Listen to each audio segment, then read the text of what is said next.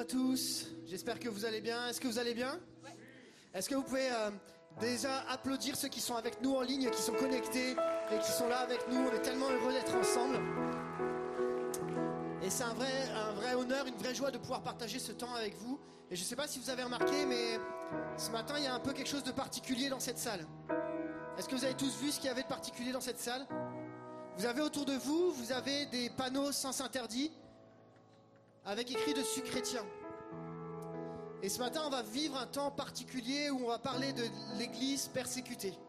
Et je crois que c'est vraiment important pour chacun d'entre nous d'être au fait de la réalité de ce qui se passe aujourd'hui dans le monde. Pour ceux qui nous regardent, pour les internautes dans la salle, chacune des chaises ici, certaines chaises sont équipées d'un panneau sans interdit avec le mot chrétien écrit dessus. Pourquoi? Parce que l'Église persécutée aujourd'hui, ça représente 360 millions de chrétiens persécutés, fortement persécutés. 360 millions de gens fortement persécutés, soit un chrétien sur sept. Ce qui explique que si vous comptez les chaises, il y a une chaise sur sept qui représente un chrétien qui est persécuté dans le monde. Et j'aimerais qu'on puisse prendre conscience ce matin que lorsqu'on va parler de l'Église persécutée, c'est pas simplement parce qu'on a envie de le faire, c'est parce qu'il y a une réalité qui se joue aujourd'hui dans certains pays. Et que l'église de l'Épi a son rôle à jouer dans le soutien, dans la prière, dans l'accompagnement de ces gens qui sont persécutés à cause de leur foi. Et on veut vraiment prendre ce dimanche comme un temps très particulier pour se recentrer et dire, Seigneur, il y a nos frères et nos sœurs qui souffrent aujourd'hui. Comment l'église de l'Épi peut être impactante? Comment l'église de l'Épi peut encore bénir? Comment l'église de l'Épi peut soutenir nos frères et sœurs qui souffrent à cause de leur foi. Voilà pourquoi vous avez une chaise à côté de vous où il y a écrit interdit avec chrétien. 360 millions, un chrétien sur sept et on va en parler aujourd'hui. Alors j'aimerais qu'on puisse prendre ce temps particulier ce matin en disant on va se, se centrer sur l'église persécutée. Ça ne veut pas dire qu'il faut qu'on soit alarmiste, ça ne veut pas dire qu'il faut qu'on soit en mode déprime, ça veut dire Seigneur, donne-nous les équipements pour être à côté d'eux, pour les soutenir, pour prier, pour intercéder en leur faveur. Et qu'alors qu'on va célébrer le culte, alors qu'on va louer Dieu, qu'on puisse comprendre une chose, on a la grâce de pouvoir le faire librement, alors profitons-en. Vous êtes OK avec ça? Alors je vous invite à vous lever, on va prier pour ce moment, on va prier pour cette, cette matinée. Après, on va avoir un programme tout particulier ce matin, vous inquiétez pas, ça change un peu de nos habitudes, mais ça fait du bien de se faire bousculer un petit peu. On prie ensemble? Seigneur, on est devant toi avec, euh, Seigneur, cette conscience de croire qu'il y a autour de nous des gens, des hommes et des femmes qui sont persécutés à cause de leur foi. Et nous avons le privilège et l'honneur, nous avons cette grâce de pouvoir nous rassembler dimanche après dimanche sans aucune contrainte. Et Seigneur, alors que nous sommes réunis ce matin, nous voulons te dire merci pour ta fidélité.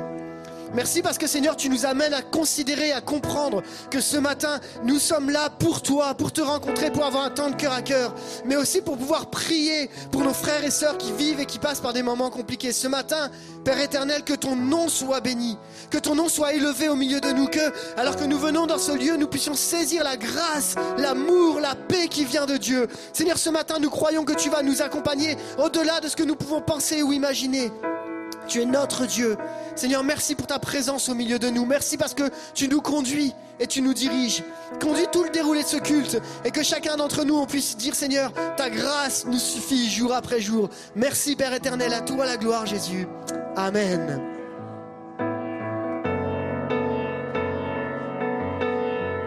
Alors on va pas se priver ce matin, on va louer Dieu ensemble. Je pense que vous avez tous vos mains à peu près et on va frapper dans nos mains, on va louer, l'adorer. On a un privilège énorme et on va le faire pour tous nos frères et sœurs qui sont persécutés, qui ne peuvent pas le faire librement. D'accord? Je veux entendre vos voix, vos cœurs et vraiment vous sentir libre de louer, adorer le Seigneur.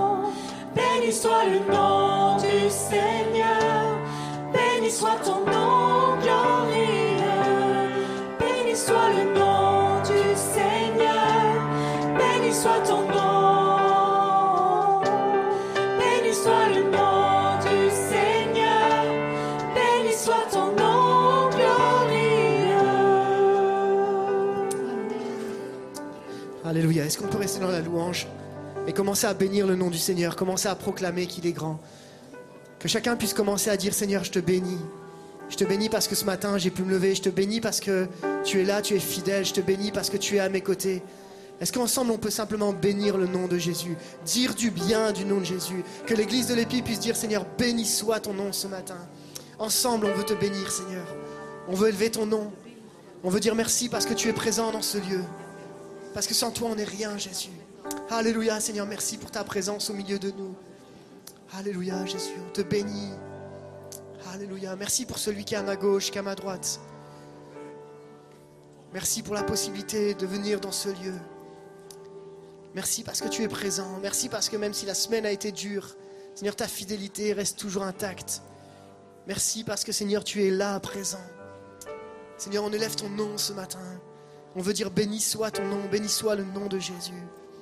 Alléluia, Jésus. Oh, Jésus.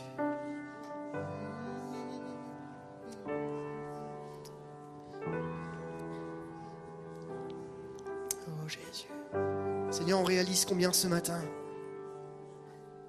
ta fidélité, Seigneur, est là chaque matin. Tes bontés se renouvellent chaque matin. Et on a le privilège, l'honneur d'être dans ta présence ce matin. Je te prie pour chacun qui est venu ici avec un fardeau, avec comme des, poids trop lourds à porter. Seigneur, on veut les déposer à tes pieds et dire béni soit ton nom dans ma situation. Même si je ne comprends pas, Seigneur, je veux dire béni soit ton nom. Je veux élever le nom de Jésus qui est le nom au-dessus de tous les noms, qui a la capacité à venir me chercher, à parler à mon cœur. Seigneur, je veux bénir ton nom ce matin. Alléluia, Jésus. Tu es fidèle, Seigneur, et c'est tellement bon d'être dans ta présence. Alléluia, Jésus. Alléluia. Est-ce qu'on peut acclamer Jésus? Est-ce qu'on peut simplement lever une main d'acclamation pour notre Dieu? Il est fidèle. Il est fidèle. C'est tellement bon d'être dans sa présence. Et vous savez, ce matin, on a un culte particulier sur l'église persécutée. Et euh, on va faire quelques annonces. Et après quoi, on, rentrera ensemble dans, dans la suite de ce programme. Je vous invite à prendre place un instant. Je sais qu'on aimerait bien continuer à louer, mais vous inquiétez pas, c'est pas fini. C'est pas fini. Comme je le disais tout à l'heure en introduction, vous avez vu qu'il y avait des chaises avec des panneaux. Et ces chaises avec ces panneaux représentent 360 millions d'hommes et de femmes persécutés dans le monde. Ce qui représente un chrétien sur sept. Si vous comptez donc, il y a une chaise vide pour sept chaises occupées. Ce qui représente la situation de ce qui se passe dans le monde aujourd'hui. Et Patrick Victor nous en parlera un peu plus en détail tout à l'heure. Mais avant de leur laisser toute la place, j'aimerais simplement faire quelques annonces. Et après, on aura un programme tout particulier qui va continuer. Nous avons le vendredi 3 février la rencontre des aînés qui aura lieu à 14h30. Vous avez l'habitude, on se retrouve en salle jeunesse. Donc ne ratez pas ce moment vendredi 3 février. Dimanche prochain, retenez votre dimanche, on vit des choses fortes chaque dimanche. Eh bien, dimanche prochain, on aura un temps de baptême et de célébration ensemble sur des hommes et des femmes qui ont choisi de donner leur vie à Jésus et d'aller plus loin dans leur engagement. Venez vivre ce temps avec nous. Même vous qui êtes en ligne, n'hésitez pas à être présent. Ce sera un temps de qualité. Du 6 au 10 février, nous avons la semaine de jeûne et prière à l'épi. Un temps fort. La thématique qu'on va aborder ensemble, marcher, une question d'équilibre. Et comme vous le savez, la marche chrétienne est souvent une question d'équilibre. Et on partagera sur cette thématique tous les soirs, de 19h30 à 21h, avec des temps particuliers. On priera les uns pour les autres, on priera pour les malades, on prendra un temps spécifique, on va laisser Dieu venir parler à nos cœurs. Alors, du jeûne et prière, venez, soyez présents. Ce sera du 6 au 10 février, 19h30 à 21h, dans la cafette en bas. Nous avons également le 14 février une soirée alternative, Saint-Valentin. Alors pour tous les couples, mariés ou non mariés, on vous invite à vous inscrire le plus rapidement possible. Il n'y a pas beaucoup de places et les places commencent déjà à être occupées petit à petit. Euh, ce sera organisé par Philippe et Yolande et on se réjouit de ce moment. Euh, ça sera à 19h45 pour l'accueil. Alors, il nous reste quelques places encore, donc vous pouvez vous inscrire sur le site de l'EPI. Vous allez voir, il y a tout. Dès que vous mettez www.epi-strasbourg.eu, vous avez les informations pour pouvoir vous inscrire. Ça coûte 5 euros par couple. Ça va aller, ça grèvera pas votre budget, je vous le promets, et on va y arriver. Il n'y aura pas de garderie, mais une information aussi qui va être intéressante, c'est que on aura le parking. Donc il y a de la place pour pouvoir se garer ce soir-là. Donc n'hésitez pas, réservez vos places vite, vite, vite, parce que ça va vite partir. Nous avons également un camp d'hiver au cœur des Vosges pour les 13 et 17 ans. Un camp de qualité pour nos ados où ils vont vivre euh, des temps ensemble, mais aussi des temps de relation avec Dieu euh, durant ce camp. Alors n'hésitez pas à vous inscrire du 13 au 18 février. Il y a encore des places. Euh, toutes les questions, si vous avez des questions, n'hésitez pas à voir à l'accueil. Une dernière information, mais pas des moindres. Ça va, vous êtes toujours là? Ouais, super. Vous savez qu'à l'église, nous avons plusieurs instances de direction. Nous avons l'équipe pastorale, le conseil spirituel, mais nous avons également un conseil d'administration. Comme dans n'importe quelle association culturelle, et culturelle d'ailleurs, il, y a, euh, il y a un conseil d'administration. Et l'Église de l'Épi a son propre conseil d'administration. Son rôle, c'est d'administrer les finances et de l'Église, mais aussi d'accompagner à la gestion de celle-ci. Un conseil d'administration, c'est super important. Et on se réjouit avec l'équipe pastorale de travailler avec ce conseil d'administration qui nous aide à aller de l'avant, qui nous aide à faire les bons choix. Et on travaille en collaboration. Et ça, c'est tellement fort. Et vous savez que la Bible nous parle de différents services dans l'Église, dont le don de gouvernance, dont le don de présidence, dont les capacités à gérer. Et donc, le conseil d'administration fait partie intégrante, euh, intégrale pardon, de l'appel que Dieu dépose sur les cœurs pour les uns et pour les autres. Il est donc nécessaire à la vie de l'Église. Vous êtes OK avec ça? Est-ce que tout le monde savait qu'il y avait un conseil d'administration dans notre Église? Oui, ça paraît logique. Alors, si je vous parle de ça, c'est pourquoi? C'est parce que le 12 mars 2023, nous allons avoir une assemblée générale. Et nous allons avoir besoin de renouveler notre conseil d'administration. Et pour cela, nous allons faire un appel à candidature. Qu'est-ce que c'est qu'un appel à candidature? C'est qu'on va solliciter, on vous sollicite, on sollicite les membres de l'Église pour venir nous rejoindre, pour nous aider dans la gestion, l'administration, pour rejoindre le conseil d'administration. Quelles sont les conditions? Les conditions, c'est que les membres éligibles devront être majeurs et membres de l'Église depuis deux ans. Ça va? Ils doivent aussi avoir un, un membre du conseil d'administration doit aussi avoir une compréhension euh, de, la, notion euh, de la vie culturelle et culturelle de l'Église, mais aussi être investi dans la vie locale de l'Église de l'Épi. Quelqu'un doit être, un, membre aussi doit être à l'aise avec la notion de gestion associative culturelle d'une Église. Et les membres du conseil d'administration sont élus par l'Assemblée générale à la majorité des suffrages exprimés pour une durée de deux ans, et ils sont rééligibles. Qu'est-ce que ça veut dire? Ça veut dire que chacun d'entre vous, si vous êtes majeur, vous, vous, êtes là depuis plus de deux ans, vous êtes engagé dans l'Église, vous avez à cœur de nous accompagner, vous pouvez vous présenter pour devenir un membre du conseil d'administration. Comment ça se passe une fois que vous avez rempli ce petit bulletin? Eh bien, justement, vous allez à l'accueil, il y a un petit bulletin qui est prêt, vous, faites votre demande de, de nous rejoindre dans le conseil d'administration. Vous aurez ensuite un entretien avec l'équipe pastorale et le conseil spirituel pour qu'on puisse euh, partager ensemble sur votre cœur, vos missions, sur votre, vos motivations. Et puis ensuite, il y aura un vote qui aura lieu en mars où l'Assemblée générale élira les futurs membres du conseil d'administration. Si donc c'est un élément qui vous parle, si c'est quelque chose que vous avez vraiment envie de vivre, bien surtout n'hésitez pas à remplir un bulletin d'accueil à l'accueil. Un bulletin d'accueil, c'est à l'accueil souvent. Et du coup, et pour nous rejoindre dans le conseil d'administration et nous aider ensemble à faire progresser l'Église. Vous êtes d'accord que l'Église doit encore progresser? Ok, tant qu'elle est faite d'hommes et de femmes, elle va toujours avoir besoin de progresser. Ok, donc on va progresser ensemble et on a besoin de vous. Alors n'hésitez pas, venez nous rejoindre, venez partager avec nous euh, des informations. Frédéric, je pense qu'il y a une voiture qui est mal garée ou un truc comme ça, c'est ça? Ok, il y a une euh, Volkswagen EV 167 TT qui a laissé son moteur allumé. C'est une Volkswagen. Si vous voulez repartir euh, avec encore un peu d'essence, ça serait le temps de la fermer. Voilà, ça va Vous êtes toujours là? Est-ce que les informations étaient très claires? Ok, très bien. Mon gros challenge maintenant, ça va être de faire la transition pour revenir à ce sur quoi on était en train de parler. Et j'aimerais vous présenter ce qui va se passer après. Qu'est-ce qu'on va vivre maintenant dans ce culte? Et c'est pas fini, vous doutez que c'est pas fini.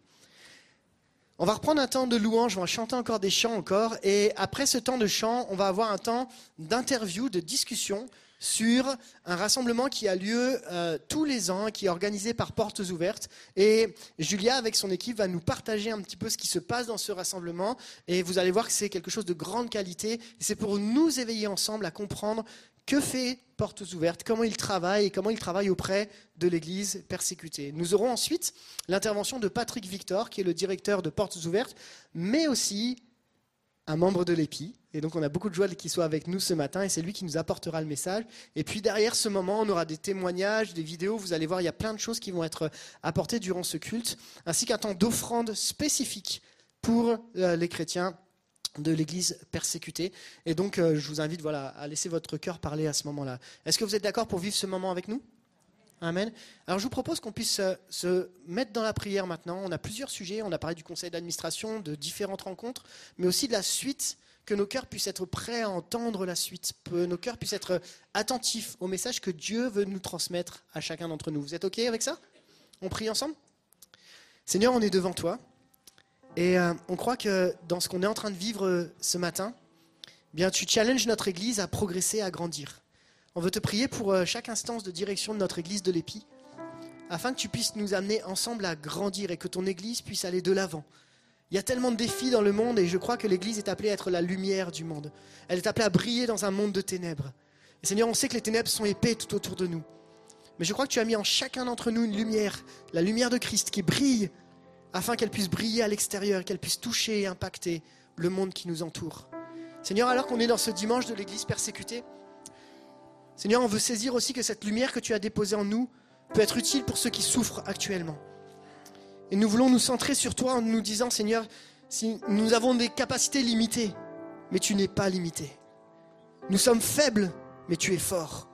Tu es le Dieu sur qui on peut appuyer nos pieds, qui sont sur un rocher qui est solide et qui ne bouge pas. Et Seigneur, je te prie que chacun d'entre nous, dans cette matinée, on soit conscient, on saisisse les enjeux de l'Église persécutée ensemble. Et qu'on puisse rentrer dans, nos cœurs et nous dire, Seigneur, on veut être participant du soutien spirituel de nos frères et nos sœurs. Et en même temps, face à toutes nos réalités de ce que nous vivons, nous croyons qu'entre les frères et sœurs des différents pays et ce que, et ce que nous vivons nous aujourd'hui, nous avons le même Dieu. Un Dieu fidèle, un Dieu rempli d'amour et de compassion, un Dieu qui est à nos côtés, qui marche à nos côtés, un Dieu qui nous comprend, un Dieu qui nous accompagne. Et c'est pour cela qu'on veut te louer, t'adorer. C'est pour ça qu'on veut rentrer dans l'adoration. Parce que tu es notre Dieu. Il n'y a pas de meilleur Dieu que toi. Il n'y a pas quelqu'un qui est au-dessus de toi. Tu es celui qui est au-dessus de tout. Tu as donné ta vie afin que nous ayons la vie. Et ce matin, c'est ça que nous voulons célébrer ensemble.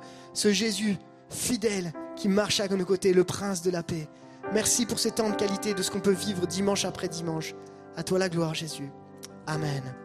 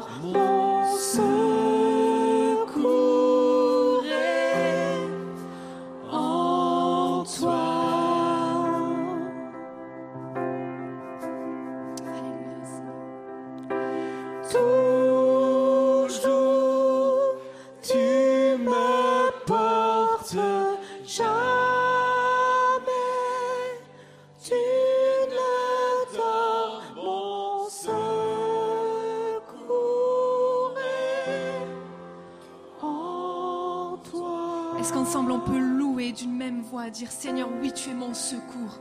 Oui, Père éternel, merci pour la victoire à la croix. Merci parce que tu nous as libérés du péché. Merci pour la vie. Merci pour ta présence de chaque jour. Oui, tu es là, Seigneur, quand ça va et quand ça ne va pas. Tu es présent avec nous. Tu ne nous abandonnes jamais. Merci parce que tu vois nos galères et tu es là, Seigneur, à nos côtés pour nous soutenir, Seigneur. Sois béni ce matin.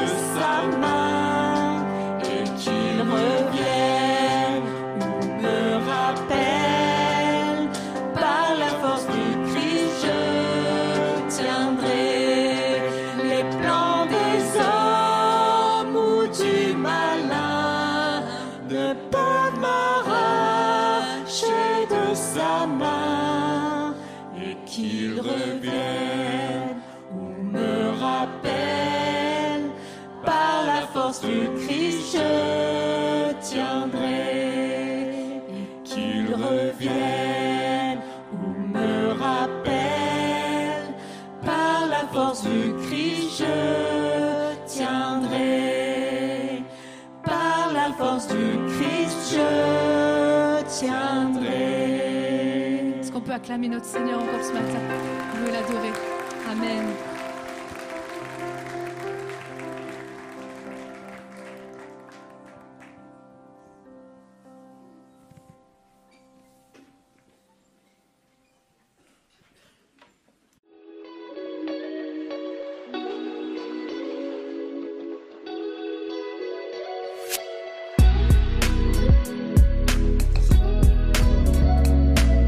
Ce que j'ai ressorti du week-end ici, c'est un vrai retour au cœur de l'évangile. Un week-end formidable, ça nous permet de nous repositionner et puis de sortir un peu de notre zone de confort.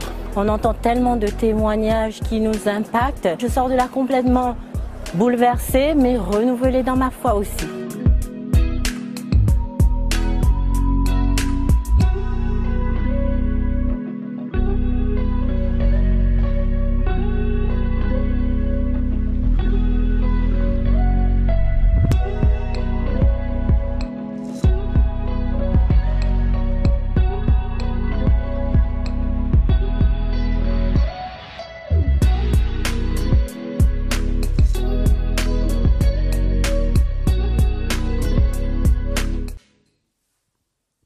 Bonjour à tous, je m'appelle Julia et je suis ici avec Camille et Mélodie. Bonjour les filles. Bonjour. Donc euh, Camille et Mélodie vont nous partager leur expérience du week-end annuel organisé par euh, Portes Ouvertes. Vous avez vu euh, la vidéo explicative qui nous montre en fait que le week-end annuel était un moment très intense avec beaucoup de, de témoignages, de temps de communion fraternelle. Et euh, on va voilà, un peu débriefer de ce week-end ensemble. Donc, euh, ma première question est pour Mélodie.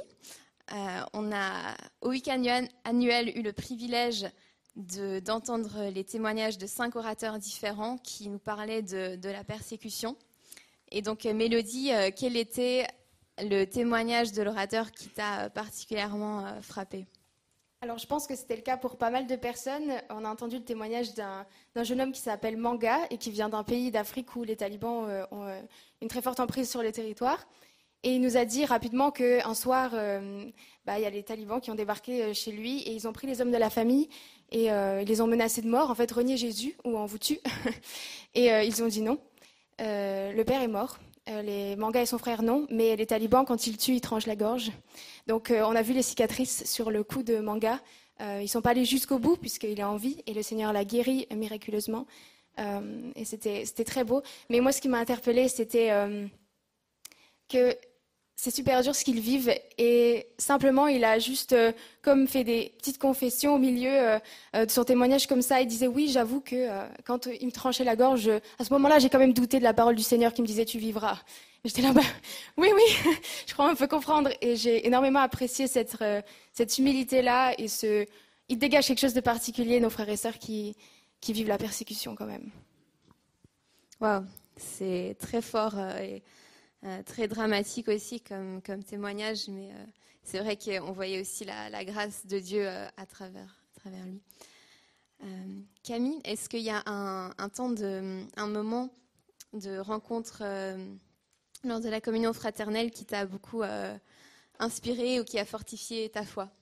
Oui, tout à fait. Pendant une pause déjeuner, on a eu l'occasion, Mélodie et moi, de rencontrer une jeune femme étrangère qui est d'arrière-plan musulman. Et euh, ce qui m'a beaucoup touchée, c'est de voir à quel point elle-même était euh, émerveillée, touchée, fortifiée par les témoignages des intervenants, alors qu'elle-même, en fait, euh, vivait la persécution au sein même de sa propre famille, du fait de sa conversion assez récente à Jésus. Et d'ailleurs, à la fin du week-end, je l'ai aperçue en train de prier avec d'autres intervenants. Et c'était tellement fort, en fait, de voir des chrétiens des quatre coins du monde qui vivent la persécution au quotidien et prier ensemble. Et euh, vraiment, ce souvenir, il me marque. Et ça me pousse vraiment à me rappeler, en fait, de l'urgence de, bah, de partager l'évangile et euh, de ramener un plus grand monde, euh, nombre à Jésus. Wow, merci, c'est euh, très inspirant, en effet. Lors du week-end, on a aussi pu voir plein de stands différents qui étaient, qui étaient là et on a pu, pendant les temps de pause, euh, voir par exemple les stands d'artisanat, les stands pour les jeunes. Et euh, Mélodie, est-ce qu'il y a un stand qui t'a euh, particulièrement inspiré ou... Alors, je pense que vous l'avez vu passer un peu sur la vidéo. Je tiens à dire que tous les stands étaient excellents. Au niveau communication, finition, moi j'étais bluffée, j'étais là, c'est fou, je crois que j'ai jamais vu ça. Et ce qui était énorme aussi, c'est que pour chaque stand, il y avait une partie interactive. Pardon. Du coup, forcément, ça implique les, gens. Et c'est, enfin, je sais pas, j'ai trouvé ça super. C'était celui que j'ai bien aimé, c'était celui de frère André, donc, euh, qui est le fondateur de Portes Ouvertes. Et comme il est parti avec le Seigneur euh, l'année passée, euh, ils ont voulu faire comme un, ouais, un, hommage, quelque chose pour la mémoire de frère André. Et il y avait sa biographie avec des photos. vous l'avez vu, c'était comme des paravents noirs. C'était ultra immersif. Et au milieu, euh, ils avaient reconstitué une douane avec euh, la barre et tout, euh, comme au péage, quoi. Et avec des, ouais, il y avait des déguisements. Enfin, c'était super, super bien. Évidemment, des photos de frère André dans des situations qu'on n'avait jamais vues encore, quoi. Mais voilà. merci. C'est vrai que la vie de frère André est parsemée d'aventures, et donc c'était très, très inspirant. J'ai une dernière question pour toi, Camille. Est-ce qu'il y a d'autres choses qui t'ont percuté lors de ce week-end annuel que tu aimerais nous partager? Oui, en particulier euh, une vidéo qui a été diffusée pendant le, pendant le week-end. Et c'était justement une interview de frère André. Et euh, ce qui était vraiment marquant, c'est qu'il a utilisé le verset 1 euh, Corinthiens 12. Donc je vais le relire. Si un membre souffre, tous les membres souffrent avec lui. Et il a donné en fait l'image de la jambe de bois pour dire que si en tant que chrétien, notamment chrétiens d'Occident qui vivons pas forcément la persécution du moins de la même manière que dans ces pays. Euh, si nous, on ne ressent pas la souffrance de, notre, famille, en fait, euh, nos frères et sœurs en Christ qui sont persécutés, alors on devrait s'inquiéter parce que peut-être qu'on est une jambe de bois. Parce qu'une jambe de bois, c'est un membre artificiel qui ne ressent pas en fait la douleur. Et ça, ça m'a vraiment interpellée, c'était vraiment fort. Et euh, ça allait dans le même sens que ce que disait une des intervenantes qui parlait pour le Pakistan et l'Afghanistan et qui nous rappelait vraiment en fait notre responsabilité en tant que chrétiens de prier pour eux. C'est pas juste euh, euh, une option ou quoi, c'est vraiment euh, eux s'attendent à nos prières et c'est notre part de responsabilité en tant que chrétiens de, prier pour notre famille, notre propre corps en fait. Voilà. Merci. Oui, c'est vrai qu'on est poussé à réfléchir à notre propre foi et comment nous la vivons. Donc, en tout cas, merci les filles pour votre partage et votre cœur pour l'Église persécutée. Merci à vous pour votre attention et nous espérons vous retrouver nombreux au week-end annuel cette année.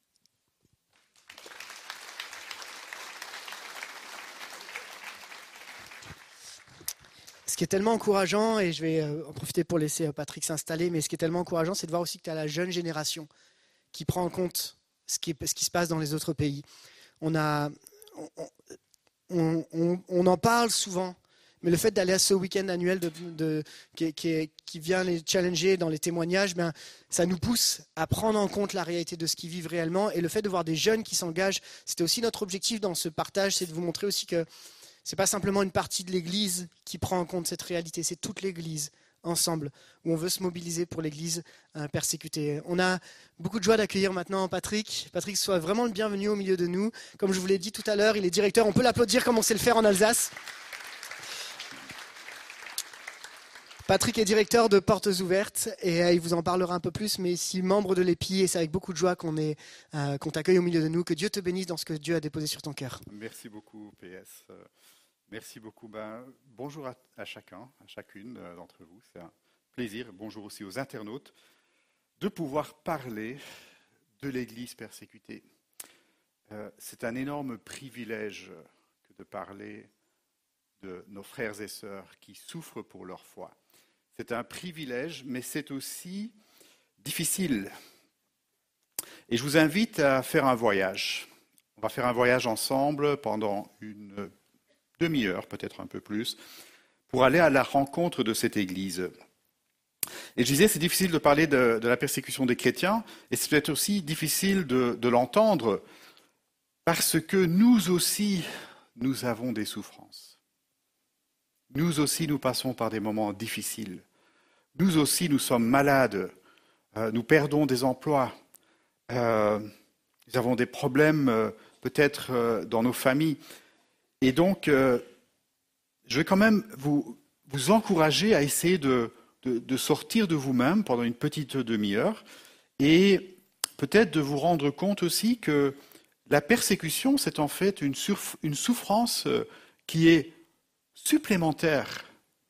Parce que ce que vivent nos frères et sœurs là-bas, mais ils, vivent ce que nous vivons ici de la même manière. Ils ne sont pas nécessairement protégés de, de- de- des souffrances de la vie. Donc la persécution vient se superposer à ce que nous pouvons vivre nous-mêmes.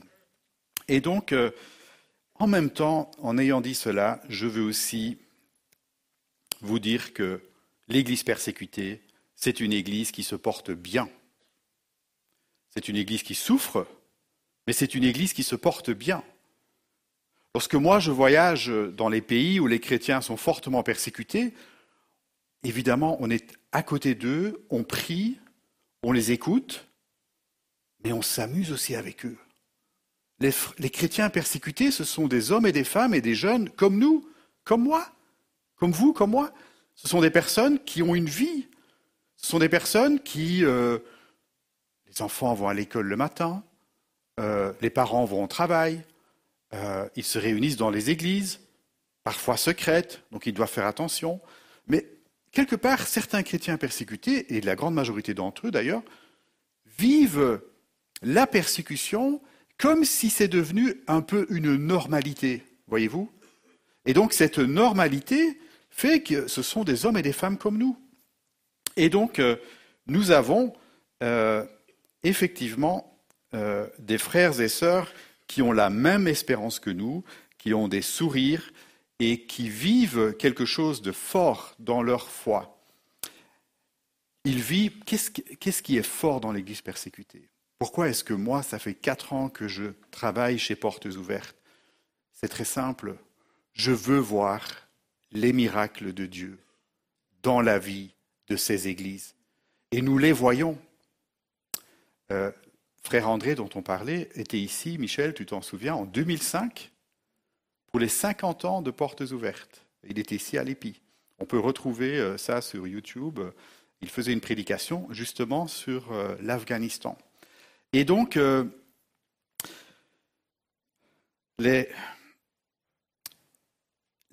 l'Église persécutée, c'est aussi une Église où il y a une espérance, où il y a de la croissance. Et je vais vous parler de la mission de Portes Ouvertes. C'est- quoi le but de la mission de Portes Ouvertes? C'est très simple. Notre vision, c'est de fortifier l'Église persécutée. Et donc, euh, Frère André a créé Portes Ouvertes en 55. Et euh, aujourd'hui, nous sommes actifs dans 70 pays. Et voilà, on parlait de 360 millions de chrétiens. Et en 2021, nous avons comptabilisé plus de 6 millions de bénéficiaires dans le monde. Et 6 millions, ça fait, c'est- un chiffre énorme. En même temps, c'est très petit parce que ça ne représente que à peine 2% du nombre de chrétiens persécutés dans le monde. Donc on a encore beaucoup, beaucoup de travail à faire. Et cela représente aussi plus de 73 millions d'euros d'aide par an au niveau mondial. Et donc, euh, voilà, le Seigneur bénit vraiment ce ministère au travers de- des dons que nous recevons, mais surtout de la prière. Vos prières aident l'Église persécutée.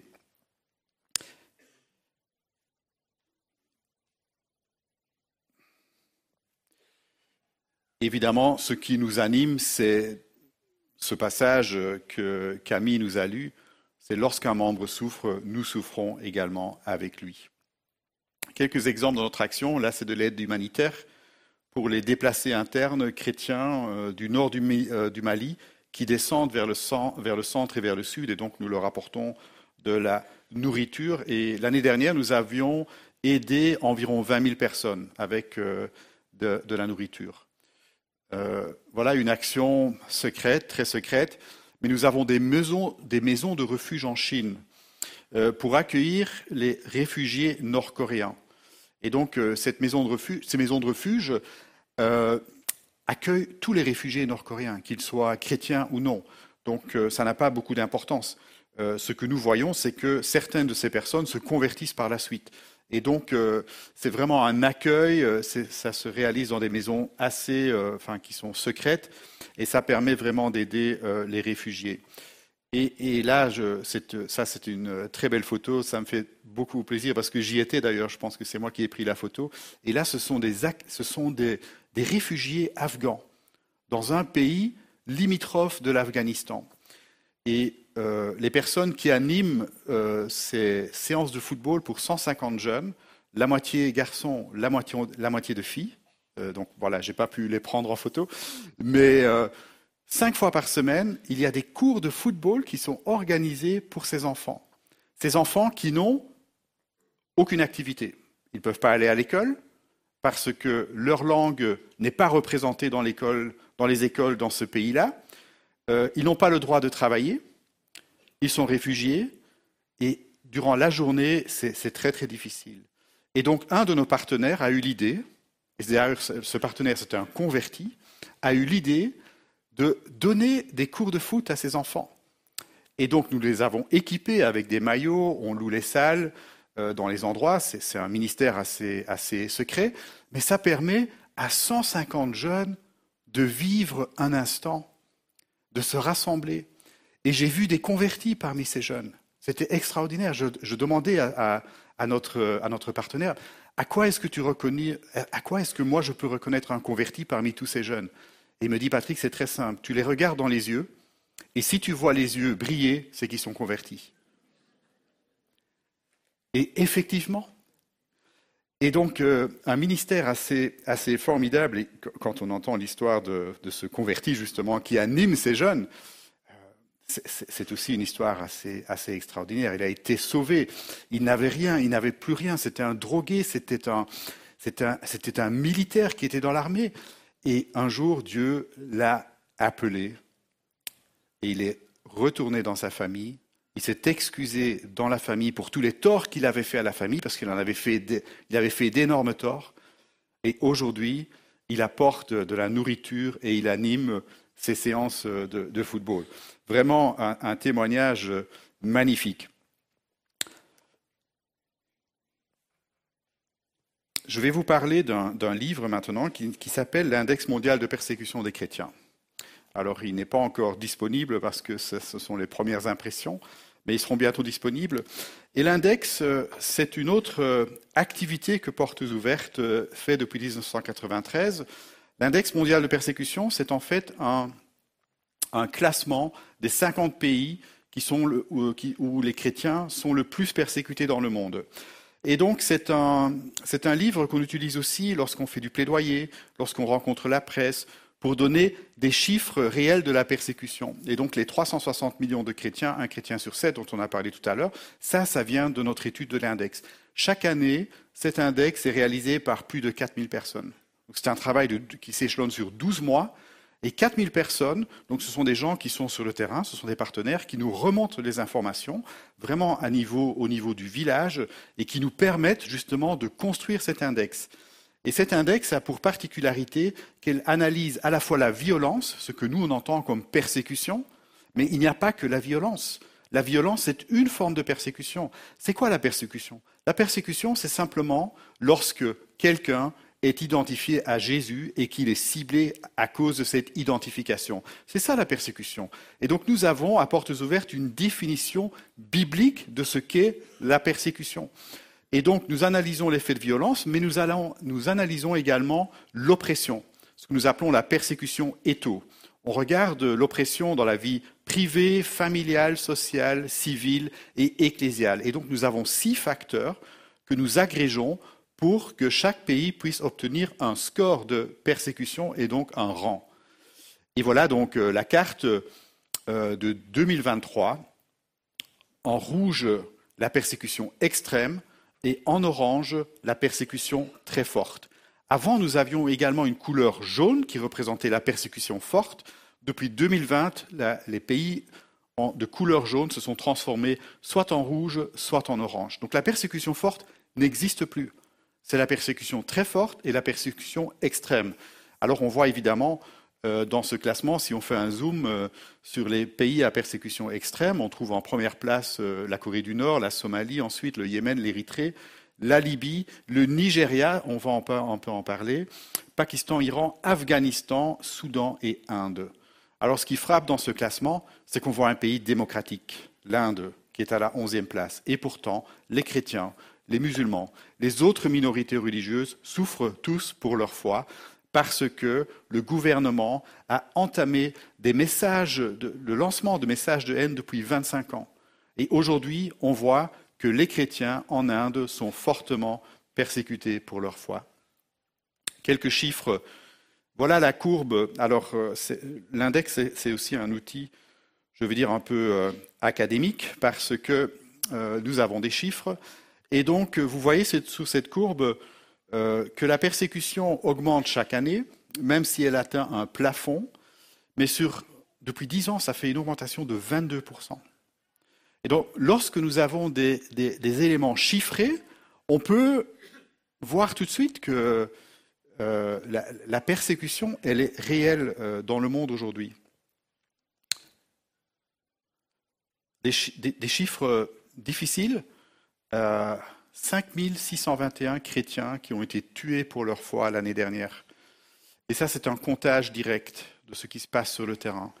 Ça veut dire 15 chrétiens en moyenne par jour sont tués. Et 14 d'entre eux le sont rien que dans le pays du Nigeria. Et ça, c'est vraiment une, donnée euh, euh, terrible. Et euh, Manga, dont on parlait tout à l'heure, aurait pu être une de ces victimes. Un exemple d'assassinat, c'était en 12 mai 2022. Cette jeune femme, cette jeune étudiante, Déborah Samuel, a été lapidée par des copains de classe parce qu'elle avait lancé un message sur WhatsApp qui disait Jésus est le plus grand, c'est lui qui m'a aidé à réussir mes examens. Et le lendemain, elle a été lapidée, elle a été brûlée également par euh, des copains de classe. Élément dramatique. Et euh, grâce à Dieu, portes ouvertes, trois jours plus tard, était là. Le Nigeria, c'est un grand pays, pour aider les parents, pour euh, leur poser des questions, pour euh, vraiment les encourager et apporter des, soins post-traumatiques. On a la chance d'être dans une église qui est ouverte et qui est vivante aussi. Eh bien, savez-vous qu'en Chine, depuis 2015, 22 000 églises ont été fermées. Là, vous voyez les statistiques au niveau mondial, mais c'est vraiment la Chine euh, qui, aujourd'hui, le gouvernement chinois, euh, je ne sais pas, il m'écoute peut-être en ligne, mais le gouvernement chinois a peur des chrétiens. Ils ont peur des chrétiens. Et pour restreindre la croissance de Christ, ils ferment les églises. C'est une stratégie. Et ils essayent le terme technique, c'est la sinisation du christianisme. C'est de rendre, le message du christianisme conforme à l'idéologie du Parti communiste. Et euh, il y a deux ans et demi, on a trouvé un, manuel scolaire pour les chrétiens. Et un de nos partenaires nous a fait remonter cette information. Il a dit, tiens, je suis très étonné de lire dans ce manuel donc, euh, manuel édité par euh, le gouvernement chinois. Donc, euh, un manuel qui a été sinisé. Eh bien, dans ce manuel, Marie Magdalène, elle est en fait lapidée par Jésus-Christ lui-même. Vous imaginez? Donc l'histoire est jusqu'à ce que tout le monde quitte la jeune femme et ce serait Jésus qui prend une pierre pour tuer Marie Magdalène. Donc voilà, ça c'est, un des effets de la sinisation euh, du christianisme. Et c'est la raison pour laquelle il y a tellement de pasteurs chinois en prison. Je pense que l'équipe pastorale ne pourrait pas accepter ce genre de choses si ça arrivait ici à l'EPI. Nous devons tenir ferme par rapport à cela. Et les chrétiens chinois le font. Euh, voilà un, exemple d'église qui a été. Alors, ça, c'est une photo aérienne. Euh, ça se passe euh, au Myanmar en juin 2022. Et c'est une église baptiste, 600 personnes. Elle est placée dans différents lieux. Et l'armée birmane a vraiment détruit ces églises. Quelques tirs de missiles, très très ciblés. Vous voyez que les autres bâtiments ne sont pas touchés. Mais les chrétiens en Birmanie sont accusés de euh, soutenir euh, les, révolutionnaires. ce qui est faux. Mais le gouvernement utilise cela pour attaquer les chrétiens. Voilà, j'en ai terminé avec les chiffres, mais comme ça, vous avez une vue globale de ce que ça représente aussi lorsqu'on parle de persécution de chrétiens. Euh, quels sont les chiffres? Où est-ce que cela se passe? Là, vous avez une, vue globale. Euh, 5259 chrétiens ont été kidnappés l'année dernière. Ça, c'est une nouvelle donnée que nous analysons chaque année depuis quatre ans maintenant. Et rien qu'au Nigeria, 4700 personnes ont été kidnappées. Les chrétiens au Nigeria deviennent une valeur marchande. On kidnappe les hommes et on demande une rançon. On kidnappe les pasteurs pour que les églises se cotisent pour rembourser cette rançon. Les églises s'appauvrissent, les chrétiens deviennent encore plus pauvres qu'ils n'étaient avant le, le, kidnapping. Et donc, on voit que le mal progresse, le mal est aussi très très créatif, les hommes sont kidnappés, les femmes, les jeunes filles sont entraînées de force dans des mariages et deviennent aussi des esclaves sexuels. Euh, le Nigeria, c'est vraiment un des pires pays pour les chrétiens. Et si nous n'analysions que la violence, eh bien le Nigeria serait à la tête euh, de cet index euh, mondial de persécution des chrétiens. On met aussi des chrétiens en prison. Et euh, je voudrais mentionner ces quatre, euh, ces quatre euh, personnes. Deux d'entre eux sont iraniens d'origine arménienne. Ça, c'est un peu l'église officielle. Il y a deux églises officielles en Iran. Il y a protestante, il y a l'église arménienne. il y a aussi l'église assyrienne. Eh bien, ces deux hommes ont reçu chacun dix années de prison l'année dernière. Et les deux femmes, six ans chacun de prison. Et ça, ce sont des chrétiennes d'arrière-plan musulmans. Et donc, un cas récent, il y en a beaucoup d'autres. Quelques bonnes nouvelles aussi, il faut les mentionner. Voilà, 11 jeunes femmes de Chibok qui avaient été enlevées en 2014 au Nigeria ont été retrouvées. Il y en a beaucoup qui, se sont échappés, qui ont été libérés également, mais il y en a encore beaucoup qui sont en détention forcée aujourd'hui. Mais on se réjouit de chaque euh, étincelle, de chaque euh, petite lumière euh, de chaque espoir. Et donc nous sommes très heureux que, euh, que ces jeunes femmes ont retrouvé euh, la liberté. On va passer maintenant à... Et, je... Voilà. que nous enseigne la parole de Dieu sur la persécution? Je pense que si on ne s'arrêtait qu'aux chiffres, si on ne s'arrêtait qu'à l'analyse, ce serait très très difficile et très déprimant. Je parlais au début, dans mon introduction, que ce qui était intéressant avec l'Église persécutée et ce qui, moi, m'anime et ce qui anime les 30 équipiers de portes ouvertes au bureau, dont certains sont membres de l'Église ici, eh bien, c'est que nous voulons voir ce que Dieu fait au sein de cette Église. C'est ce qui anime Jean, euh, l'antenne de portes ouvertes, c'est ce qui en, c'est ce qui anime André et Karine qui ont préparé la salle avec euh, ces panneaux. Je, les remercie d'ailleurs. Et donc, euh, c'est, on veut voir Dieu à l'œuvre. On veut voir le résultat de nos prières. Et donc, on va voir ce que dit la parole euh, de Dieu par rapport à cela. Et on va prendre un passage dans 1 Pierre.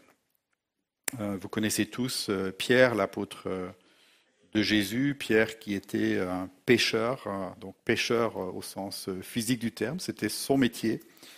Et euh, c'était aussi quelqu'un qui n'avait pas peur euh, de parler. Il parlait souvent avant de réfléchir, hein, on le voit dans la Bible.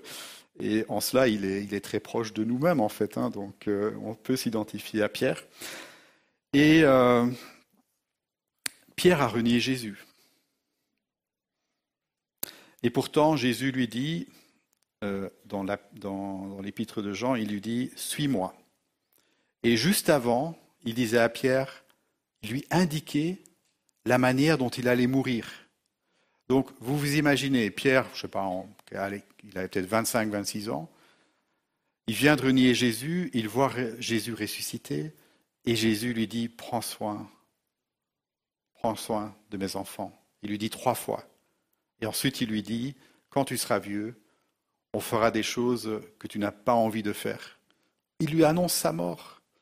Et la Bible, Jean va même plus loin, il, lui a annoncé la manière dont il allait mourir. Bon, euh, je ne sais pas si, comment vous vous sentirez si on vous annonce à l'âge de 25 ans ce qui va se passer dans quelques années, et vous ne savez pas quand cela va se passer. Mais donc Pierre a reçu dès le départ euh, une, une, intention très très spéciale de, de Jésus. On sait qu'il a été crucifié la tête en bas. Il a vu, il a vécu avec Jésus, il a vu les miracles.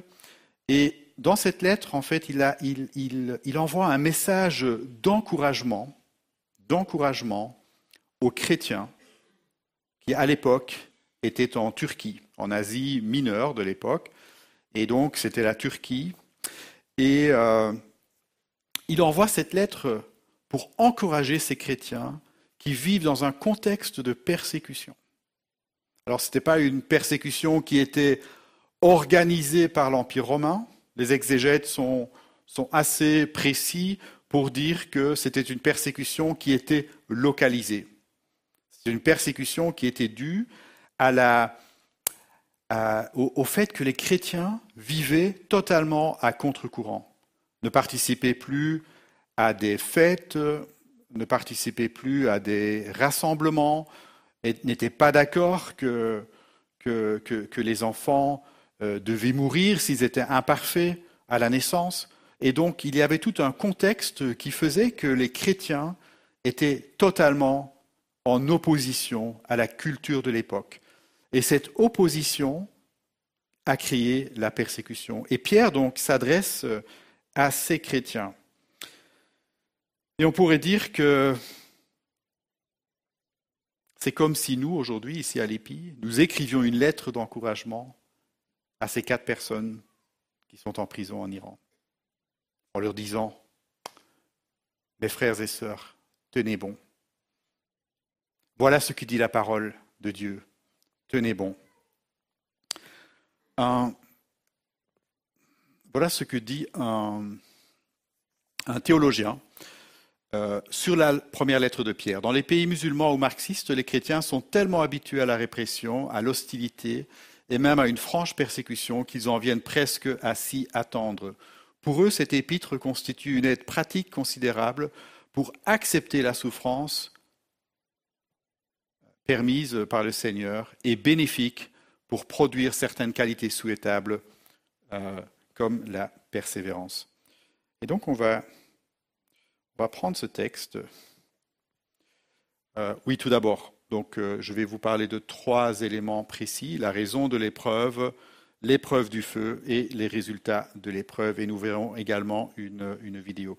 Donc je vous invite à découvrir ce, texte donc Pierre, tout d'abord, dans son introduction, parle évidemment et s'adresse à ces chrétiens euh, de Turquie. Je ne vais pas tout lire, mais on voit, voilà, dispersés dans le pont, la Galatie, la Cappadoce. Donc on sait très très bien, euh, on sait très très bien où, euh, à qui cette lettre était adressée.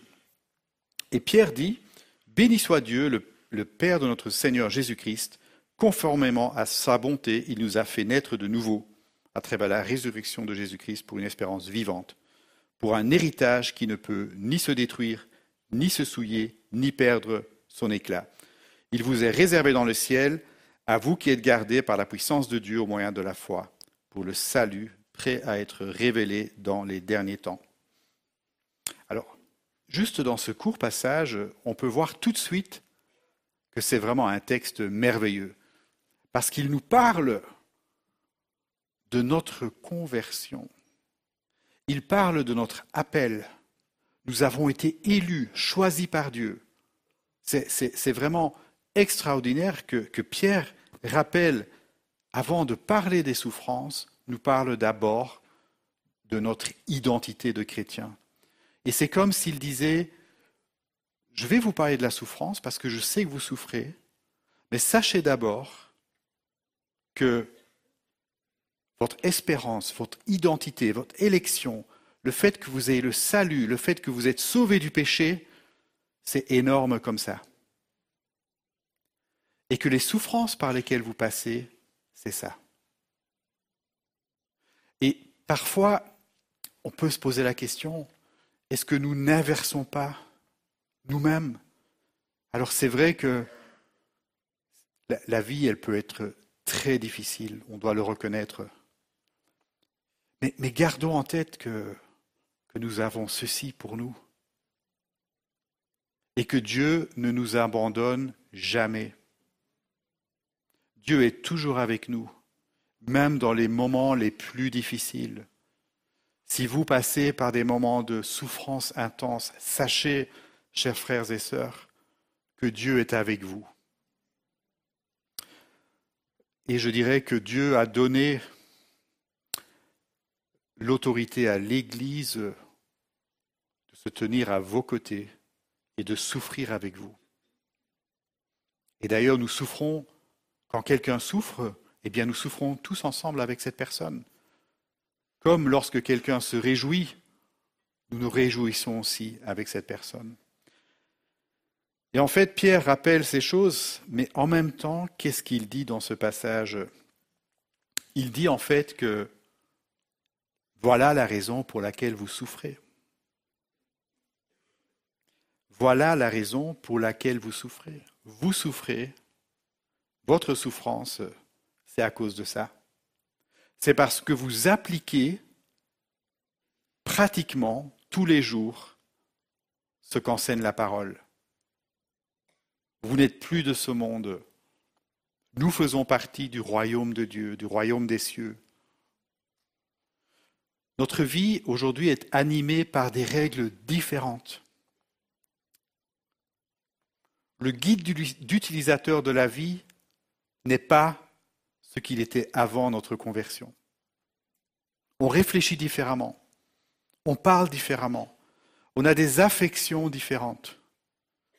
Évidemment, il y a des tentations, il y a des difficultés, mais globalement, on se, sort de, là où nous étions avant. Et donc c'est cette partie-là qui guide aujourd'hui notre vie. Et c'est à cause de cette partie qu'il y a de la souffrance, qu'il y a la souffrance de la persécution dans le monde.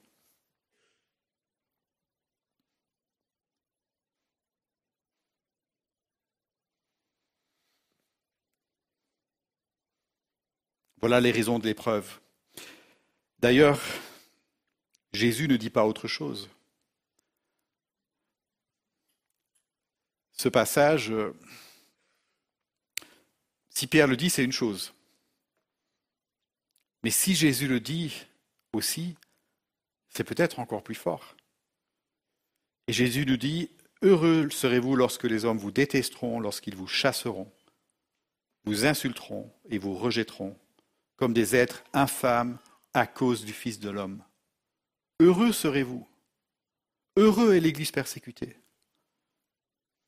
Réjouissez-vous ce jour-là et sautez de joie. Attends Jésus, mais qu'est-ce que tu nous dis là? Parce que votre récompense sera grande dans le ciel. En effet, c'est de la même manière que les ancêtres traitaient les prophètes. Évidemment, lorsqu'on lit l'Ancien Testament, euh, la persécution, elle commence le jour où Cain a tué Abel. Ça a commencé là.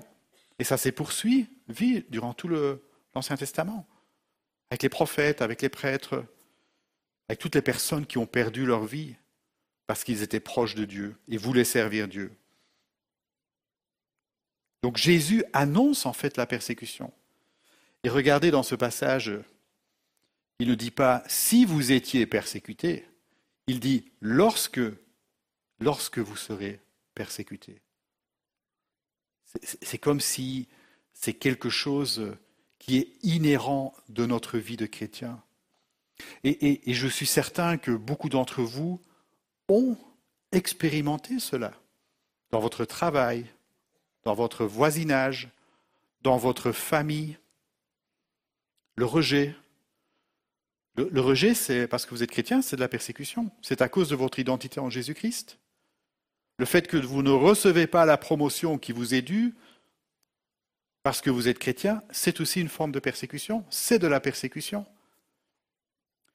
Mais Jésus, qu'est-ce qu'il dit? Il dit, soyez heureux. Et donc Jésus nous dit, c'est normal. C'est un, phénomène normal dans la vie du chrétien. Et Jésus va même plus loin.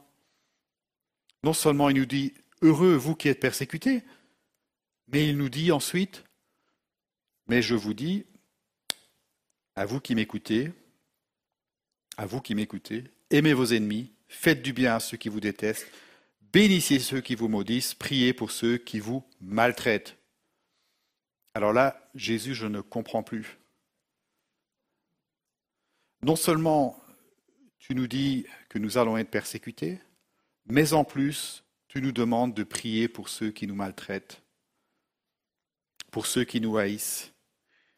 Mais là, on est vraiment au cœur de l'Évangile. On est au cœur du message de Dieu. La compassion, la bonté, le pardon, la prière. Pourquoi? Parce que ceux qui nous persécutent aujourd'hui, ceux qui persécutent les chrétiens dans ces pays aujourd'hui, ce seront peut-être euh, les frères et sœurs de demain en Christ. Lorsque j'étais en Ouzbékistan, j'ai rencontré un, un monsieur qui, euh, a une, entreprise que nous avons aidé à lancer il y a une dizaine d'années. Elle est florissante aujourd'hui, il a 20, 20 euh, employés, c'est vraiment super. Alors ils font un travail euh, à la fois ouvert, mais ils font aussi un travail très secret. Et le travail, ce secret, c'est l'évangélisation des enfants. Voilà. cet homme est devenu chrétien il y a une vingtaine d'années. Et c'est son père qui l'a amené à Christ, qui lui était déjà converti auparavant. Et il, me racontait que durant toute sa jeunesse, euh, il était discriminé durant toute sa jeunesse, euh, on mettait, euh, on taguait les, portes de, sa maison, de son garage. ils étaient connus comme étant la famille chrétienne dans le village. Alors ils n'ont pas subi de persécutions violentes, mais ils ont été insultés. et donc, mais ils ont quand même vécu, ils ont tenu ferme, et donc les enfants ont fait des études, ils ont, voilà, ils ont, ils ont grandi dans, dans, dans, l'environnement. Et lorsqu'il y a eu le Covid en 2020, euh, ce que cette famille a fait, ils ont commencé à aider les populations locales. Ils ont donné de la nourriture, ils ont donné à boire, à manger, ils ont donné des vêtements dans la communauté. Et ils ont fait ça systématiquement en 2020, en 2021. Et l'année passée, en 2022, début, de, début 2022, le père se fait appeler par les autorités. Alors il faut savoir que les, autorités là-bas, il y a un, imam, il y a un, homme, euh, un homme d'affaires et il y a quelqu'un du système judiciaire. Et donc, à trois, il représente l'autorité de la province ou du département. Et il se fait appeler. Et il dit à sa femme, prie pour moi parce que ça va être difficile. J'ai déjà été en prison, j'avais été appelé par ces personnes il y a 10-15 ans, bon, j'ai été libéré, mais Aujourd'hui, je dois y retourner et je ne sais pas ce qu'ils vont me faire. Donc prie pour moi, prie avec moi.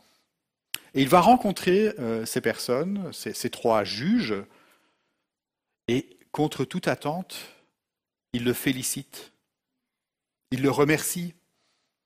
Il dit, on t'a observé pendant une vingtaine d'années, et c'est vrai, on t'a mis des bâtons dans les roues, mais on a vu que ta famille s'est bien développée, que vous êtes des personnes fidèles, loyales, vous, avez, euh, vous, ne, vivez pas aux frais de la société.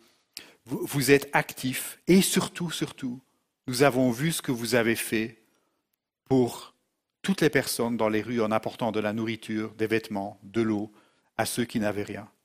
Et donc, on est ici pour te demander pardon pour ce que nous avons fait. Nous ne sommes pas d'accord en ce que tu crois, mais nous voyons le travail et c'est vraiment formidable ce que vous faites. Et pour te remercier, nous allons prendre une photo de toi et nous allons accrocher un panneau dans le hall euh, de, nos bureaux. Voilà, ce à quoi a conduit euh, ce, ce, travail de longue haleine de cette famille. Remercions Dieu. C'est vraiment extraordinaire ce qui s'est passé alors qu'ils ne s'attendaient vraiment, vraiment pas à ça. On vient de voir que la persécution fait, euh, partie du plan de Dieu. Euh, la persécution permet aussi à l'Église de grandir. En Chine, entre 1950 et 1979, les chrétiens protestants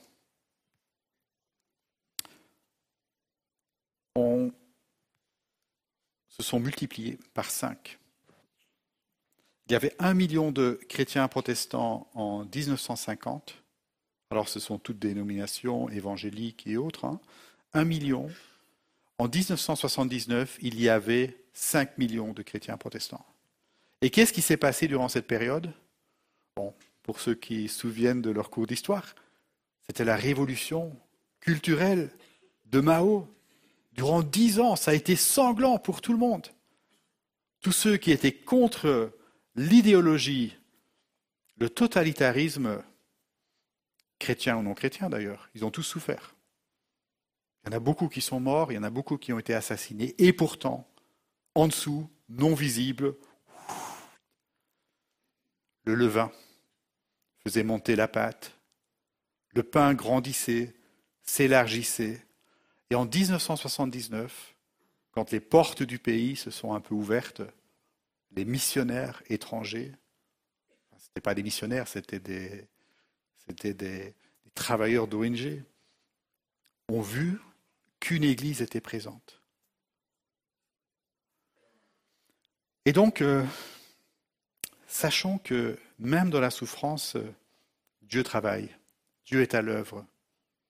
Et que cette souffrance des chrétiens qui sont, malgré tout, qui veulent vivre leur foi, cette souffrance permet la multiplication. Si vous souffrez ici aujourd'hui, sachez que la manière dont vous traversez cette souffrance, elle nous encourage tous. Et elle fait grandir l'Église. Elle multiplie l'Église. C'est, un des enseignements de l'Église persécutée. C'est un des paradoxes énormes de notre foi.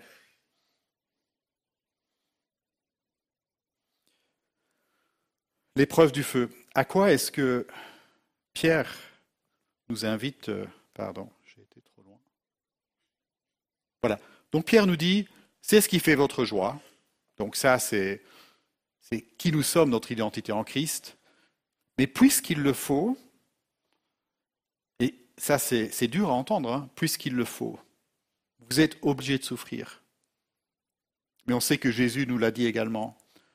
Vous êtes pour un peu de temps attristés par diverses épreuves. Alors il reconnaît qu'il y a des épreuves. Il dit, voilà, vous, êtes, vous avez des épreuves. Ainsi, la valeur éprouvée de votre foi, beaucoup plus précieuse que l'or, qui est périssable, et que l'on met sous, pourtant à l'épreuve du feu, et on, verra le reste du, passage. Mais là, que fait Pierre? Il compare en fait notre foi mise sous la pression du feu comme on mettait l'or à l'épreuve du feu. Hein, On mettait l'or dans un creuset, on faisait chauffer à 1000 degrés, et en fait, euh, par, la chaleur, il y avait des, petits morceaux de métal, il y avait des impuretés qui remontaient à la surface, on enlevait ces impuretés et on obtenait un or pur.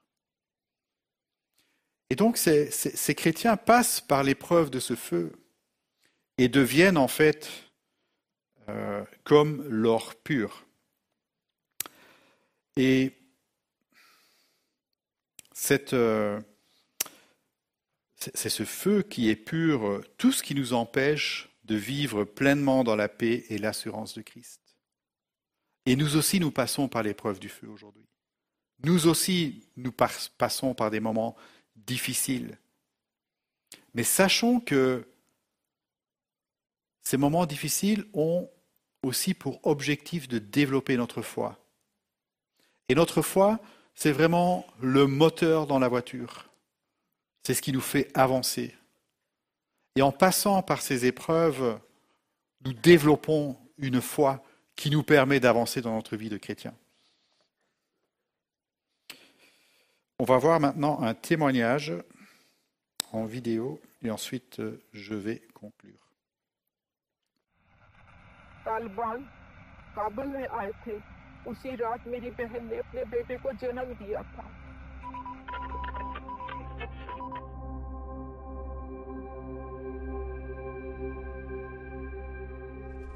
लोगों की छोटी छोटी बच्चियों से शादियाँ कर रहे हैं। वही उसे कत्ल कर देते हैं। जैसे उनका खानदान। पता नहीं किस दिन ये हमारे दरवाजे पर आ जाएँगे। ऐसे वक्त में मैं सोच कर भी बहस पाख्ता हो जाती हूँ। ऐ मेरे रब, तीन रोज से एक ही दाल की कटोरी पे मेरा पूरा खानदान गुजारा कर रहा है। डर लगता है कि उन लोगों के आने से पहले कहीं भूख ही ना हमें मार दे। बेचारे का क्या मुस्तकबिल होगा? ना अपने मज़हब को समझ सकेगा, ना औरत की इज़्ज़त को। हाय, वो छोटा सा बच्चा उसके मुस्तबिल में अभी बहुत कुछ पड़ा है। उसी ने हमें बेशक मुश्किलें बर्दाश्त करने को बुलाया है। जब उन्होंने मसीह को नहीं छोड़ा तो हमें कैसे छोड़ेंगे।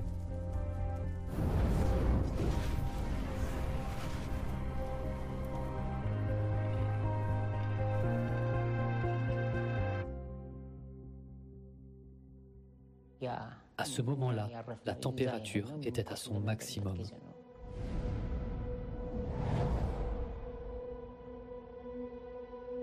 Je vous dis la vérité, plus que le manque de nourriture et d'eau, le plus grand défi était le climat.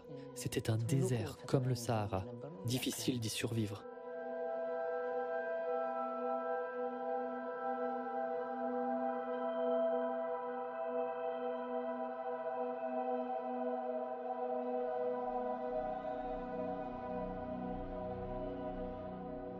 Pendant toutes ces années, le gouvernement m'a emprisonné à cause de ma foi.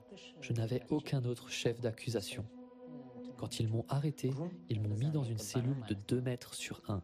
Pendant des mois, je suis resté là, dans cette pièce étroite. Il n'y avait pas de fenêtre. Je ne savais pas quand le soleil se levait ou se couchait, ni l'heure qu'il était. On se faisait appeler au moment où on s'y attendait le moins et on se faisait battre.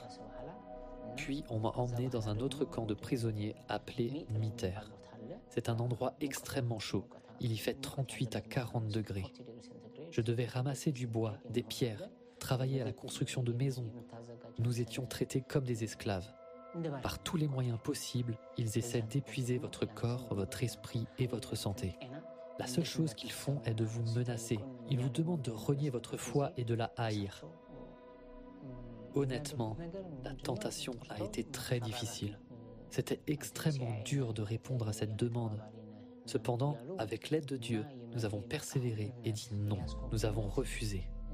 Dans une certaine mesure, notre refus a prolongé notre séjour en prison. Si nous avions dit oui, ils nous auraient libérés plus tôt. Et puis, ils ont fini par nous libérer. Ils nous ont avertis de ne pas nous rendre dans les églises des mouvements évangéliques ou pentecôtistes. Ils ont dit, si on vous trouve à nouveau dans une de ces églises, vous serez tués. Mais jusqu'à présent, par la grâce et l'aide de Dieu, nous continuons de nous rassembler clandestinement. Nous prêchons, nous servons, nous baptisons les nouveaux venus et nous étendons le royaume de Dieu.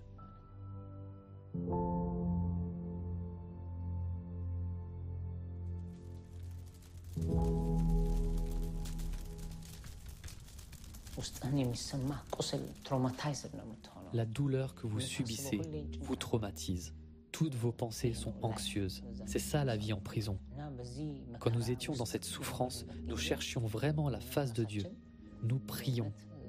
Parmi les quelques moments heureux de mon séjour en prison, il y a eu ceux où j'ai parlé à des frères qui ont accepté le Seigneur. Il y a même eu des gardes qui ont accepté le Christ au cours des conversations que nous avons eues. Ce sont mes meilleurs moments. C'est pour le Christ que je vis.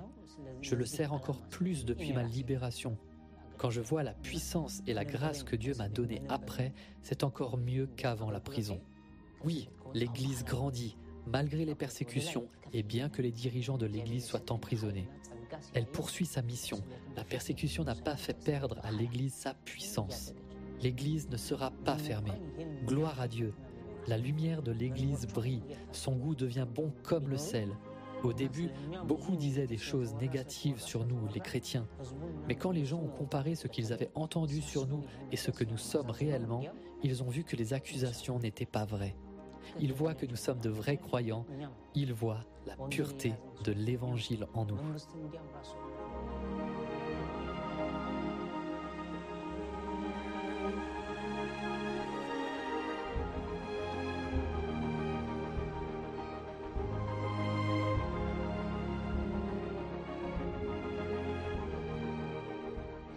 Je ne sais pas pourquoi Dieu a permis ça, mais je sais qu'étrangement, ça a renforcé notre foi.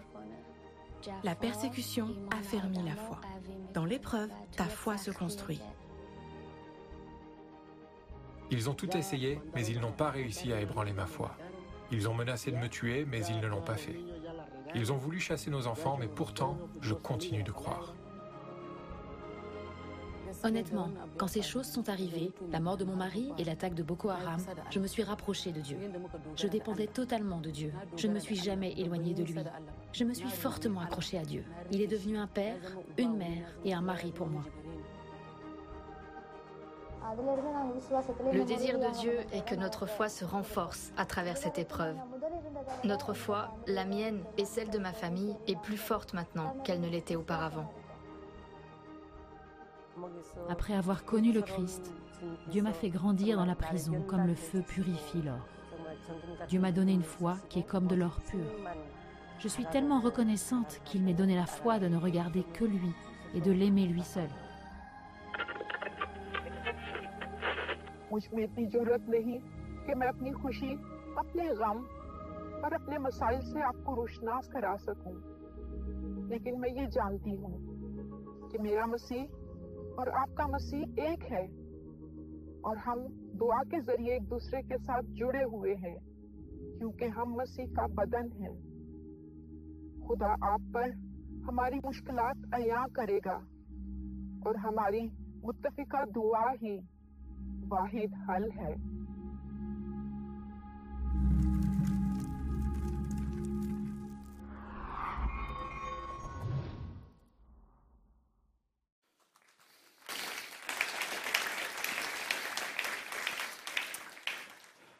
Voilà des témoignages euh, forts et euh, si, vous voulez avoir cette vidéo, euh, contactez-moi et je vous ferai un plaisir de, vous la donner, de vous la partager.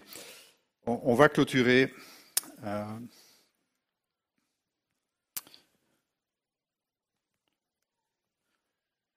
Voilà, quels sont les résultats de cette épreuve? Quels sont les résultats que Pierre, dont Pierre nous parle? Il dit en fait, nous allons être, vous allez être, je suis d'ailleurs, Louis Pierre qui était en prison à ce moment-là, à Rome, sans doute, il dit, eh bien, que ces épreuves auront pour résultat la louange, la gloire et l'honneur lorsque Jésus-Christ apparaîtra. Lorsque vous êtes tombé sur ce verset dans vos lectures, vous pensez à quoi exactement? Moi, je lisais cela textuellement aura la résultat la louange. Mais la louange de qui? Ma louange? La louange de quelqu'un d'autre? Est-ce qu'il est possible que ce soit Dieu lui-même qui va me louer, qui va vous louer lorsque Jésus-Christ apparaîtra en remettant une médaille en disant, Toi tu as souffert, mon frère, ma fille, mon enfant, mais cette souffrance et la manière dont tu es passé par cette souffrance, eh bien moi, le Dieu de l'univers, je te donne cette médaille et je te dis, bien fait, serviteur. Le, passage est très clair. je ne suis pas un théologien, mais les exégètes, les théologiens, sont tous d'accord sur le fait que dans cette lettre, Pierre dit aux chrétiens persécutés de Turquie de l'époque, la manière dont vous allez passer au travers de vos souffrances, de ces persécutions, vous donneront le droit d'être loués par Dieu lui-même lorsque Jésus-Christ apparaîtra. Alors ça c'est assez fort. C'est un beau retournement de situation là. Nous avons notre identité en Christ. Nous avons nos souffrances.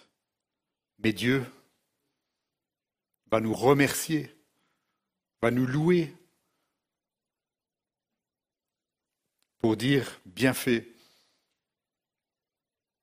tu es un bon serviteur. Aujourd'hui, nous ne vivons pas dans un contexte de persécution ici en France, ou d'oppression comme dans les pays de l'index.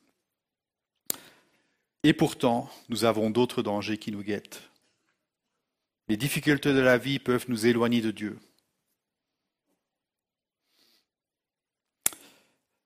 La recherche du bien-être poussé à l'extrême peut aussi nous éloigner de Dieu, peut devenir un nouvel objectif dans nos vies. La séduction qu'offre le monde occidental, axé sur le matérialisme,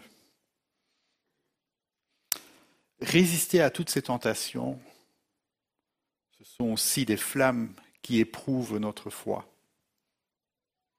On doit savoir que on n'est pas persécuté, mais il y a d'autres dangers qui guettent nos âmes. Et faisons attention aussi à cela. Restons proches du cœur de Dieu. Retournons à l'Éternel. L'Église en France grandit grâce aux hommes et femmes de foi qui ont été éprouvés. Parlez à n'importe quel responsable d'église, d'œuvre, à chaque leader. Tout le monde est éprouvé. Vos pasteurs sont éprouvés. Nous sommes éprouvés. Mais la manière dont nous sortons de ces épreuves fait grandir l'Église. Fait grandir l'Église. Et ça, c'est un des messages très forts de ce passage de 1 Pierre. Et pour clôturer, nous ne sommes pas seuls dans ce combat. Nous, nous avons les uns les autres, mais nous avons Jésus-Christ avec lui, avec nous, lui-même. Et c'est avec lui, par lui, en gardant les regards fixés sur Jésus, que nous pouvons mener notre foi à la perfection. C'est grâce à notre relation journalière avec Jésus-Christ que nous pouvons passer au travers des épreuves et affermir notre foi. Et l'amener, comme dit Hébreu 12, à la perfection. Gloire à Dieu. Qu'il soit béni. Amen. Voilà, nous allons faire prendre un temps de prière avant que j'appelle Jean et euh, je vois qu'on est déjà assez loin dans le culte. Il y a trois sujets de prière. Je pensais qu'on allait se réunir en petits groupes, mais on va. Alors, on, va prier tous ensemble. Je voudrais qu'on prie pour euh, les chrétiens d'Afghanistan. Un premier sujet de prière, c'est euh, pour les chrétiens qui sont obligés de se cacher dans le pays aujourd'hui. Il y a encore des chrétiens en Afghanistan. Tous n'ont pas réussi à se sauver. Ils doivent souvent déménager de multiples fois. Ça, c'est un sujet de prière. Euh, pour ceux qui ont quitté le pays, qui sont dans des situations difficiles, comme ces enfants par exemple. Priez pour ces enfants, ces 150 enfants qui suivent des cours euh, et prions aussi pour les femmes afghanes. Malheureusement, les femmes afghanes sont doublement persécutées. Il y a la persécution, mais il y a aussi leur statut de femme qui, euh, qui attire les, extrémistes de tous bords. Et ensuite, je vais inviter Jean. Euh, donc, propose de prier. On va se lever, on va prier pour tous les chrétiens persécutés et particulièrement pour ces chrétiens afghans. Euh, Seigneur notre Dieu, merci pour euh, ce temps que nous avons pu passer avec toi à parler de ton Église qui souffre. Et nous voulons prier pour nos frères et sœurs en Afghanistan. Nous prions tout d'abord pour toutes les personnes qui sont restés là-bas, qui n'ont pas pu quitter le pays, Seigneur, parce qu'ils n'avaient pas les ressources ou ils n'avaient pas les moyens, ou simplement parce qu'ils ont décidé de continuer à être sel et lumière dans un pays où ils risquent la mort dès qu'ils sont découverts. Seigneur, nous prions pour leur protection. Nous prions pour les enfants, pour les familles, Seigneur. Nous prions pour que tu les gardes bien auprès de toi, Seigneur, et que tu les protèges. Nous voulons aussi prier pour ces personnes qui ont réussi à quitter le pays, qui sont dans des camps de réfugiés, Seigneur. Et je pense particulièrement, nous pensons particulièrement à ces 150 enfants, Seigneur, qui ont entre 8 et 15 ans, Seigneur. Merci de les bénir, Seigneur. Merci de leur donner euh, une nouvelle foi, Seigneur, s'ils sont loin de toi. Merci pour toutes les personnes qui se sont converties, qui sont aujourd'hui dans des groupes de maisons, dans des groupes de jeunes, Seigneur. Je prie pour que tu leur donnes de la joie, la joie de t'appartenir, mon Dieu. Merci pour les responsables aussi sur le terrain, qui, qui, travaillent, qui prennent des risques, mais qui vivent eux-mêmes dans des situations difficiles. Et Seigneur, nous voulons aussi avoir une prière particulière pour toutes les femmes, les jeunes filles, Seigneur, qui, qui, qui souffrent parce que simplement elles ont un statut de femme et qu'elles n'ont pas les mêmes libertés que les hommes, Seigneur, dans ce pays. Je prie non seulement pour les chrétiennes, pour nos sœurs, mais aussi pour toutes les femmes de ce pays. Et Seigneur, je prie particulièrement pour cette jeune femme que j'ai rencontrée de 14 ans, Seigneur, qui pleurait et qui n'avait qu'une seul, seule demande, c'est de pouvoir aller à l'école. Seigneur, nous prions pour cette jeune femme, pour qu'elle puisse effectivement aller à l'école et pour toutes les femmes euh, qui, sont, qui ont dû rester là-bas, Seigneur. Garde-les, protège-les. Nous, te prions, te le demandons en ton nom précieux, au nom de Jésus-Christ. Amen. Voilà, Jean maintenant va. Voilà, si vous voulez rester en contact avec Portes Ouvertes, allez sur notre site. Et Jean va nous parler d'un projet euh, sur lequel vous pouvez vous mobiliser si vous le désirez. Voilà, Jean, la parole est à toi. Merci. Donc, euh, le projet que, à Ouverte et notre, assemblée, c'est de fournir des, des, Bibles aux chrétiens de pays secrets d'Asie. Donc, alors que ces chrétiens passent par l'épreuve du feu, comme vous avez appris là, euh, notre soutien permet de leur fournir des Bibles dans leur propre langue afin de les aider à tenir bon. Il est des pays dont nous devons taire le nom. On les appelle les pays secrets. Si les autorités savaient que nous y sommes présents, notre action et notre réseau seraient en danger. Dans ces pays, nos frères et sœurs en Christ font face à une très forte persécution. Ils sont discriminés, rejetés, ils sont confrontés à une violence extrême. Leur vie peut être mise en péril s'ils refusent de renier leur foi. Comme la lettre de Pierre a encouragé les chrétiens persécutés d'Asie, mineurs de l'époque, la lecture de la Bible encourage aujourd'hui encore ceux qui souffrent pour leur foi chrétienne.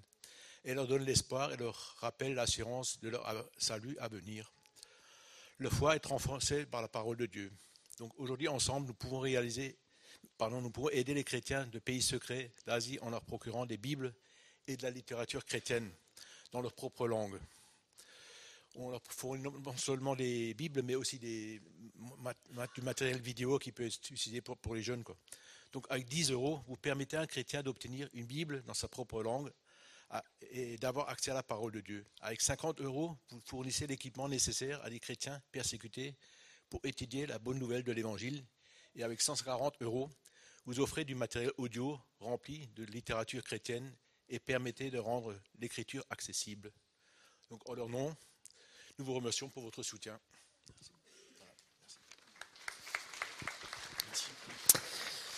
On remercie toute l'équipe de Porte Ouverte qui fait un travail extraordinaire pour euh, encourager et pour bénir l'Église persécutée. Et euh, on voulait faire un geste particulier aussi avec les pays. C'est passé pour un temps d'offrande. Euh, et on va, on va faire passer, l'équipe d'accueil a prévu une équipe qui va faire passer des paniers qui seront destinés principalement, exclusivement pardon, à l'Église persécutée, à portes ouvertes. Mais vous pouvez également, si vous n'avez pas forcément de, monnaie aujourd'hui ou de, de, de moyens de paiement, vous pouvez également aller sur leur site où il y a tout ce qu'il faut pour pouvoir donner ou envoyer un chèque à Portes Ouvertes. Toutes les informations seront à votre disposition par l'équipe qui, est là. Euh, n'hésitez pas à aller voir Patrick ou l'équipe de Portes Ouvertes qui est, qui présent avec Jean Riff. Pendant que les offrandes passent, j'aimerais qu'on puisse prendre ce chant ensemble et qu'on puisse se lever, qu'on on arrive à la conclusion de ce, cette matinée. Je ne sais pas comment ça a résonné dans vos cœurs, mais c'est venu nous chercher peut-être sur des aspects qu'on n'y avait pas pensé forcément. Et, euh, et je pense qu'on a besoin de voilà, de terminer ce moment à travers ce chant qui nous dit Il est avec moi dans le feu. Et j'aimerais qu'on puisse le chanter de tout notre cœur en saisissant que dans nos épreuves, il est là, il est présent.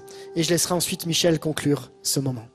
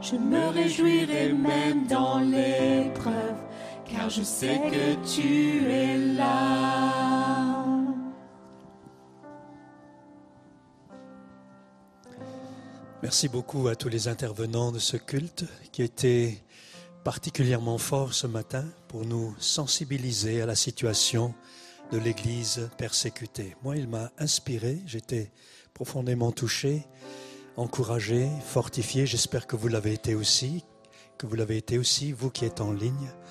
Et je suis particulièrement fier en tant que pasteur principal de l'EPI du fait que les membres de l'EPI sont impliqués et s'investissent pour l'Église persécutée, mais aussi pour la mission.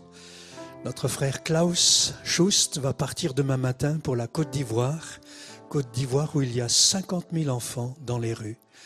Et avec euh, une organisation, il travaille à construire une maison pour euh, le relèvement d'un certain nombre d'enfants dans la rue. Ce qu'on fait, c'est peut-être une goutte d'eau dans un océan de souffrance, mais pour ces gens-là, ça fait la différence. Ça fait la différence. Alors, en terminant ce culte, prions, soyons reconnaissants Seigneur pour ce que nous vivons, et peut-être que ça va nous permettre d'apprécier encore davantage notre liberté, et utilisons cette liberté pour bénir ceux qui en ont moins. Seigneur, je te remercie pour tout ce qui a été partagé ce matin dans le cadre de ce culte. Merci pour chacun et chacune la participation des uns et des autres a contribué vraiment à nous sensibiliser et à nous impacter. Bien, merci Seigneur pour ce culte. Et en partant de ce lieu, nous voulons aussi penser à Klaus Schust qui part demain matin en Côte d'Ivoire, notamment sur le site d'Abidjan avec les équipes qui se rassemblent là-bas. Merci pour ce temps de transition pour lui. Garde-le dans ce voyage, inspire-le Merci de l'aider à communiquer tout ce qu'il doit communiquer de ta part pour le bien des équipes qui sont sur place et qui travaillent avec les enfants de rue. Merci de bénir aussi portes ouvertes, les équipiers et tout particulièrement Patrick qui va partir prochainement, garde-le dans le voyage, garde-le dans sa responsabilité. Merci de veiller également sur toute l'équipe autour de lui. Et merci Seigneur pour ta provision et merci pour ta protection. Au nom de Jésus. Amen.